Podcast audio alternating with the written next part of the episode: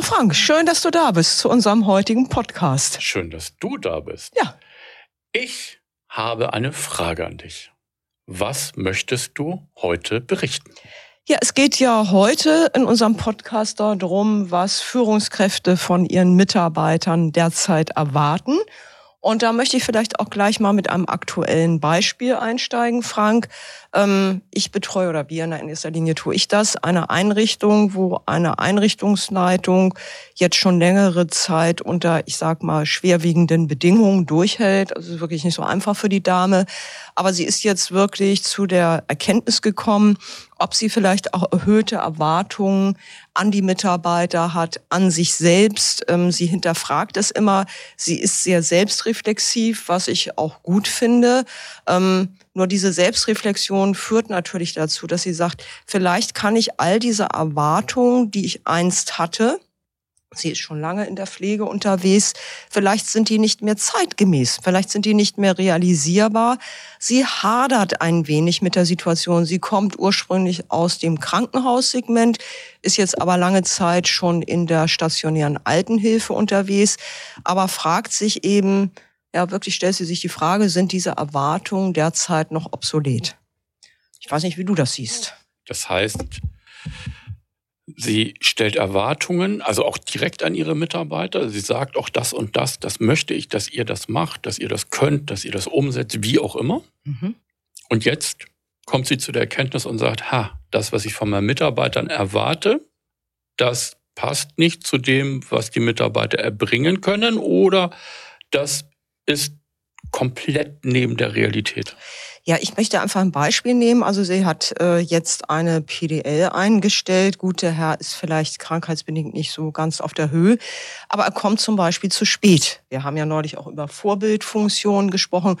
Er kommt zu Schulungen zu spät, er hält Verabredungen nicht ein. Ähm, das zieht sich aber auch in anderen Bereichen, so da das Mitarbeiter nicht pünktlich kommen, dass sie sich einfach nicht an Vereinbarungen halten.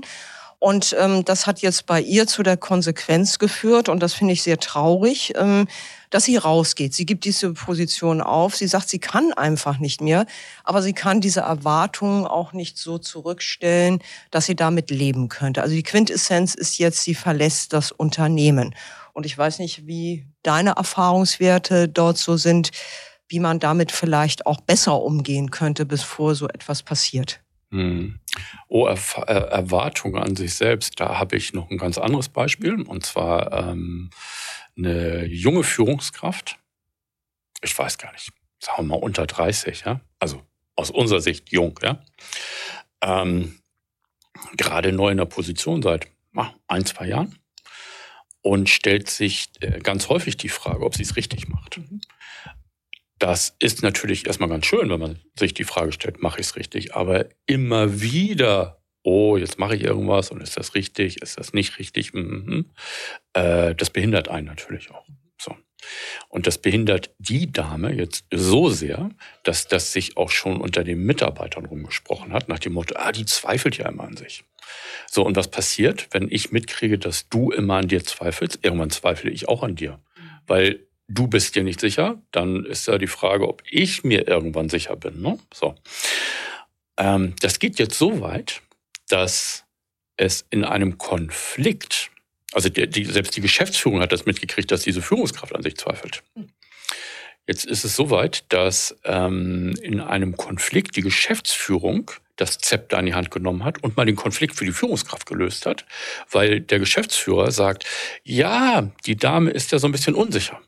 Und bis die diesen Konflikt gelöst bekommen hat, mache ich das doch mal eben. So, und was passiert dann am Ende des Tages?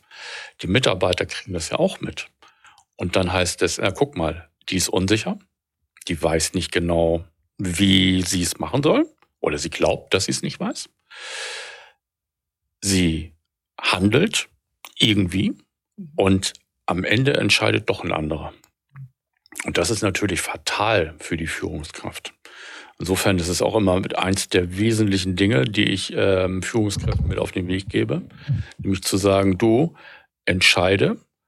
Das kann natürlich sein, dass du dich falsch entscheidest. Das weißt du heute noch nicht, ob das richtig ist oder nicht, was du machst. Darum geht's auch gar nicht. Natürlich, du solltest nach bestem Wissen und Gewissen entscheiden und es sollte auch nach deiner Ansicht auf den richtigen Weg führen. Ne? Aber entscheide und steh zu deiner Entscheidung. Mhm. Und das Thema steht zu deiner Entscheidung ist, glaube ich, auch etwas, was ähm, Mitarbeiter von Führungskräften erwarten. Mhm. Dass nämlich die Mitarbeiter erwarten, dass Führungskräfte eine Sicherheit in ihrem Handeln ausstrahlen. Oder?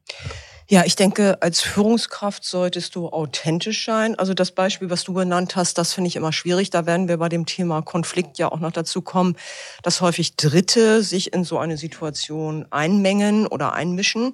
Und das ist natürlich schwierig auch für deine junge Leitungskraft, dass die irgendwie ein Standing entwickelt. Also weil wenn ihr das immer jemand abnimmt, ist es natürlich nicht so zielführend, dass wir auch die Empfehlung zu sagen, nein, solche Konflikte werden erstmal zwischen den beiden Parteien gelöst. Ähm, aber zurückkommt auf deine Frage, ich glaube, dass diese verschiedenen Rollen, die ich heute in einer Leitungsposition einnehme, ähm, dass das manchmal so ein Drahtseilakt ist, also wirklich eine Balance zu haben, weil aus meiner Sicht, ich bin seit über 20 Jahren in der Pflege unterwegs, ist einer der Hauptfaktoren, dass es mit Mitarbeitern das ist zumindest meine persönliche Wahrnehmung, immer schwieriger wird. Also es kommen Mitarbeiter und das ist, dafür können die ja auch nichts, aber es kommen Mitarbeiter häufig schon in die Pflege, in den Beruf rein, mit einem Hinterland, was problematisch ist. Das heißt, sie haben viele häusliche Probleme, die sie in den Arbeitsmarkt mitbringen und erwarten dann einfach von der Leitungskraft, ähm, dass sie diese auch noch behandelt. Also ich habe einmal diese Führungsrolle, ähm, ich bin aber auch nicht der Privatpsychologe für meine Mitarbeiter, also ich kann diese Probleme nicht kompensieren oder die werden auch mit ins Team reingetragen und das ist natürlich schwierig daraus, du sagst so, das Thema authentisch sein, ähm, Konsequenz zeigen, wie gehe ich denn damit um, wenn ich das Schicksal von Mitarbeiter X und Y immer im Hinterkopf habe und sage, naja, aber die Armen, das bezieht sich dann natürlich auf viele Einzelfallerscheinungen und Entscheidungen im Dienst. Aber das macht natürlich auch Unfrieden bei anderen Mitarbeitern, die sagen, wieso nimmt man darauf Rücksicht und bei mir nicht? Also das finde ich schwierig. So vor dem Hintergrund wäre hier auch so mein Ratschlag, ich nenne es wirklich mal Ratschlag, dass ich glaube, dass man jeder ja, Leitungskraft heutzutage auch einen Psychologen zur Seite stellen sollte. Es gibt einige Einrichtungen, die wir auch betreuen, die haben einen vollamtlichen Psychologen, der eben für solche Thematiken zuständig ist. Das heißt, habe ich private Probleme, kann ich zu dem Psychologen gehen, auch Angehörige könnten dorthin gehen, die werden ja heutzutage auch immer schwieriger. Also mit dem muss ich ja auch noch einen Umgang finden.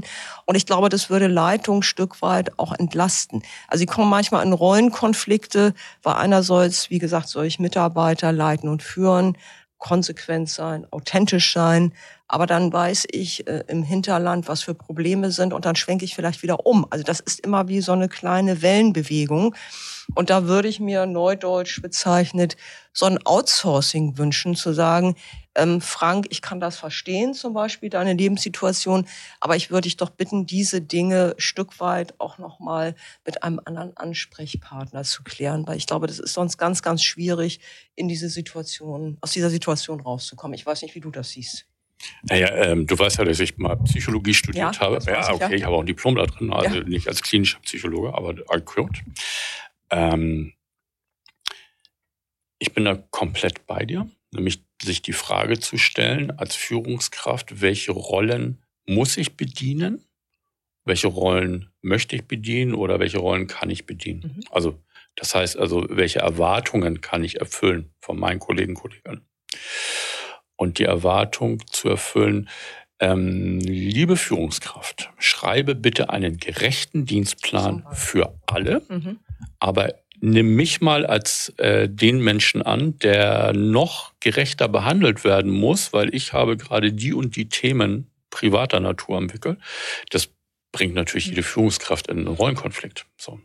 Und wie du gesagt hast, mit Psychologen, ähm, ja, also wir kennen ja nicht nur Unternehmen, die ähm, Psychologen sozusagen in dem Unternehmen angestellt haben. Das haben die übrigens aus anderen Gründen als für die Mitarbeiter. Ne? Das haben die in der Regel äh, für das Thema Angehörige und so weiter. Mhm. Und das ist ein böse gesagt mal ein schönes Abfallprodukt, dass die Mitarbeiter sich da auch an diesen Menschen wenden können, ja. was aber super ist. Ja. Ne? Ähm, was ich ja aber auch ganz häufig schon gehört habe, ist, dass Unternehmen, äh, größere dann, ähm, und andere Unternehmen wiederum engagieren, also Coaching-Unternehmen, Beratungsunternehmen, ähm, wo Mitarbeiter sich dann ähm, einen Rat holen können. Also die können dann irgendwie bestimmte Stundenkontingente buchen in diesem Unternehmen. Das ist jetzt kein Werbeblock für uns, aber das geht natürlich, äh, das, das machen Unternehmen. Ja. So. Und das halte ich für einen ganz wichtigen Part, wie du auch schon gesagt hast, weil ich dann nämlich als Führungskraft mich auf meine Dinge konzentrieren kann und dir auf der anderen Seite der Mitarbeiter auch Unterstützung erfährt. Weil eins, was mich immer umtreibt, wenn es um das Thema Rollenerwartung geht, das sind zwei Begrifflichkeiten für Führungskräfte. Das ist auf der einen Seite das Thema, was ich schon gesagt habe, Gerechtigkeit. Also ich muss ja jeden Mitarbeiter gleich behandeln. So. Und auf der anderen Seite ist es auch das Thema Berechenbarkeit. Mhm. Also ich als Mitarbeiter muss auch die Möglichkeit haben, oder nicht die Möglichkeit, ich muss wissen, wenn ich ein bestimmtes Verhalten an den Tag lege, egal worum es sich jetzt handelt, dass meine Führungskraft mich eben auch entsprechend wiederum auch behandelt. Also das heißt, ähm, ich halte mich an Absprachen, dann wird meine Führungskraft auf eine bestimmte Art und Weise reagieren. Das weiß ich im Vorwege. Sie wird mit mir zufrieden sein, sie wird mich loben. Äh, hoffentlich wird sie mich loben, hoffentlich wird sie mich nicht ignorieren, so, wenn ich irgendwas gemacht habe, was äh, wichtig war. Und auf der anderen Seite, wenn ich es nicht gemacht habe, werde ich genauso wissen, was passiert. So. Äh, und dieses Thema Berechenbarkeit finde ich auch einen ganz wichtigen Punkt innerhalb der Führungssituation. Mhm. Weil es kann ja nicht sein, dass ich in einem Wohnbereich, äh, ich denke gerade über stationäre Einrichtungen, ne? ja. oder ambulant, Pflegeteam, ne? egal, ähm, dass ich weiß, der, in dem einen Bereich werde ich so behandelt, in dem anderen Bereich werde ich so behandelt, und zwar durch die Führungskraft. Mhm. Das kann nicht sein. So, wenn wir über Berechenbarkeit sprechen, über Gerechtigkeit sprechen, über das, was du gerade gesagt hast, ne, Unterstützung von außen, Rollenerwartung, was wäre denn für dich so ein allgemeiner Lösungsansatz? Oder ist das mit dem Psychologen schon der Lösungsansatz? Ich glaube, das ist einer von vielen, weil wie gesagt, ich bin ja nun von Haus aus Soziologin und die sprechen ja manchmal komisch, ja. Ähm, weil es gibt ja häufig auch den Aufstieg in den eigenen Reihen. Das ist ja nicht selten in der Pflege. Und dann treten ja sowas wie Intra- und Interrollenkonflikte aus. Also Intra ist ja, ich habe innerhalb meiner Rolle als Leitungskraft ähm, ja letztendlich gewisse Störungen, nenne ich das mal. Das heißt, vielleicht ist mein Anspruch, wie in dem Beispiel benannt, viel zu hoch an die Rollenausübung ähm, und ich stoße sozusagen systemisch an Grenzen. Also ich will das zwar gut machen, aber das System lässt es gar nicht zu, das gut zu machen. Und zudem habe ich dann noch Interrollenkonflikte. Ähm, Konflikte, die sich zwischen diesen Rollen ergeben. Das heißt, ich wachse in etwas rein, wo Dinge vielleicht unvereinbar sind. Und ich glaube, das muss man Menschen vorher auch klar machen ähm, als problematisch erweist sich für mich da nicht nur die systemische Grenze, da, da muss ich vorher drüber nachdenken und sagen, ich bin zwar in einer Leitungsposition, aber die hat die Grenzen. Die und die Grenzen. Das, da muss ich realistisch sein. Also viele denken, ich komme in so eine Position und da kann ich mehr bewirken, da kann ich andere Dinge bewirken, aber es gibt eben auch Grenzen. Es ist natürlich eine einfache Variante, die erlebe ich häufig nach dem Motto, das System ist schuld. Das ist natürlich nicht zielführend, sondern mal zu gucken, welche Entwicklungsmöglichkeiten habe ich innerhalb dieser Systematik, was ist dort realistisch und auch meine eigene Rolle nochmal zu revidieren. Also das heißt jetzt nicht, das erlebe ich häufig auch. Viele Leitungskräfte sehen sich dann als Dobby den Hauselfen wenn man jetzt auf Harry Potter guckt, die, die schlagen sich dann immer innerlich sagen, Dobby ist schlecht, ich versage hier. Ich glaube, darum geht es nicht, sondern schon zu reflektieren, zu sagen, das ist meine neue Rolle, was ist realistisch in dieser Rollenausübung wo sind die Grenzen und wie arrangiere ich mich damit. Also das ist für mich ein weiterer Schritt, ähm, da nochmal drauf zu gucken. Und nächster Punkt ist, auch das muss ich können. Das ist ja nur allgemein so, dass wenn ich Aufstieg in den eigenen Reihen habe, dass häufig Freundschaften, Bekanntschaften hinderlich sind. Natürlich verändere ich mich. Das ist so, als wenn du jetzt eine Leitungstätigkeit übernimmst und erst fand ich das ja toll, aber dann verändert sich da Frank so komisch. Das ist ja genau diese Rolle, die sich verändert. Du musst dich ja verändern. Und ich glaube, dass das ganz vielen Menschen auch schwer fällt, ähm, diesen ähm, Balanceakt hinzukriegen. Ich bin eben nicht nur Best Friend, sondern ich bin Leitungskraft. Und wenn ich das nicht hinkriege, finde ich, da muss ich auch gucken, dass ich vielleicht an einem anderen Ort diese Position ausübe. Ich kann das nicht vermischen. Das sind alles für mich Komponenten, die hinzukommen. Und infolgedessen sage ich nicht nur der Psychologe, sondern Selbstreflexion zu gucken, kann ich sowas aushalten mit Freundschaften, mit vermeintlich belasteten Mitarbeitern im Hintergrund und wo sind da meine Grenzen? Das wäre so der Tipp. Also es liegt nicht nur an mir, aber es liegt auch nicht nur am draußen, sondern einen mittleren Anforderungsgrad zu finden. Mhm. Weiß nicht, wie du das siehst. Ja, das sehe ich äh, ähnlich bis genauso. Und ich halte jetzt mal für die, die den Film sehen, ja. mal etwas in die Kamera. Und zwar unser Büchlein, das wir mal dazu geschrieben haben 2019. Für unsere Zuhörer muss ich es kurz erklären. Ja, mach das mal wo du das sagst, ne, mit äh, drinnen und draußen und Rollenerwartung. Wir haben uns mal ganz viel mit diesem Thema Rollenerwartung auseinandergesetzt und zwar in dem Buch Führen in der Altenhilfe, der Werkzeugkoffer für die Wohnbereichsleitung. So heißt es. So genau. heißt es, genau, ist im Vinzenz Verlag erschienen. Hat mir unheimlich viel Spaß gebracht, das mit dir zusammen zu schreiben. Und genau da geht es unter anderem auch um das Thema, wenn ich in diese Leitungsrolle komme, worauf sollte ich eigentlich wie bei einer politischen Position die ersten 100 Tage, worauf sollte ich eigentlich genau. achten, damit ich ähm, nicht in das eine oder andere Fettnäpfchen trete. So, genau. Erstmal danke ich dir. Ich dir auch. Es ist immer nett, mit dir sich ja. auszutauschen, ja. Ähm, was ich von dem heute mitnehme, ich werde ähm, besonders bei den jungen Führungskräften mhm. gleich am Anfang, wenn es um die Frage geht, was, ähm, was umtreibt dich eigentlich als junge Führungskraft, werde ich dieses Thema, welche Erwartung hast du eigentlich an dich selbst, das werde ich nochmal verstärkt hinterfragen. Mhm. Das ist sozusagen das, was ich für mich da heute mal so mit nochmal rausnehme. Mhm. Hast du irgendwas, wo du so sagst, so, ja, da könnte ich nochmal drüber nachdenken? Ja, da schließe ich mich an. Also wirklich nochmal ganz klar sich darüber zu reflektieren, wie verändert sich Rolle, wo sind Grenzen dieser Rolle und wo sind auch Grenzen der eigenen Erwartungen. Also ich glaube, das ist wichtig, das auch im Vorfeld zu machen und das abzuwägen. Gut. Ja, und Grenze ist genau mein Stichwort, ja.